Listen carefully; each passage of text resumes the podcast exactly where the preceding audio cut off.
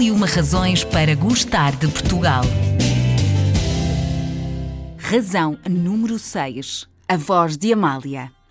Amália Rodrigues fadista, cantora e atriz portuguesa, aclamada como a voz de Portugal, uma das mais brilhantes cantoras do século XX, conhecida como a Rainha do Fado e, consequentemente, uma das embaixadoras de Portugal no mundo. Percorreu o mundo pelos seus principais palcos, passando pela televisão e tornou-se pioneira em adaptar o fado a uma versão mais contemporânea, trazendo o fado canção às luzes da ribalta cantou poemas dos mais consagrados autores portugueses, tornando marcante a sua contribuição para este símbolo tão nosso.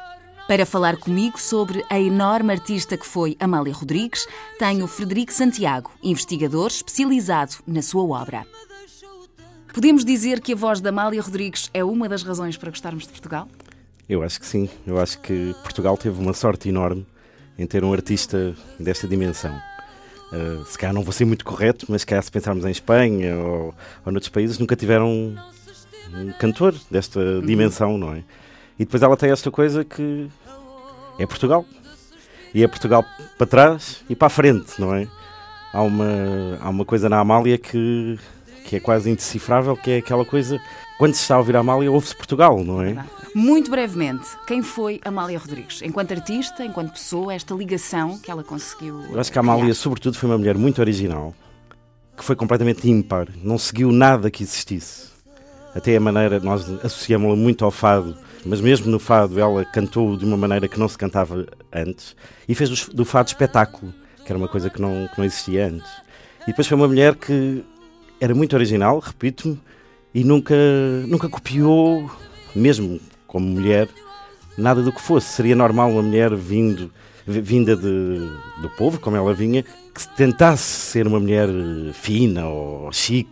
E não, quer dizer, ela foi, mas, mas foi com a originalidade dela. Sempre usou o cabelo dela, sempre usou a roupa dela, sempre usou a maneira de falar dela. É, o que é que a voz da Amália tem de tão singular?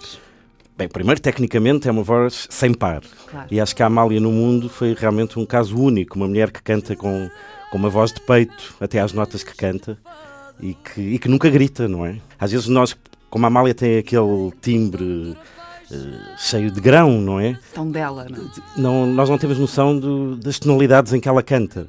E eu acho que isso, só por isso, basta. E depois, aquele timbre, não é? Aquele timbre que, que, quer dizer tudo. E depois a inteligência que tinha a cantar. Aquele timbre potencia tudo. Nós, nós, quando a ouvimos falar, ela só se sorri um bocadinho, se, se dá um pequeno, uma pequena gargalhada, dá-nos logo vontade de rir. Se, se aquele timbre potencia também a tristeza e de que maneira, não é? Depois tem aquela coisa muito inexplicável, que é uma voz que está cheia de Mediterrâneo, mas que é Portugal. Aclamada por muitos como a melhor voz de sempre, Rainha do Fado, elevou o nosso fado triste e com saudade num fado que é hoje património imaterial da humanidade.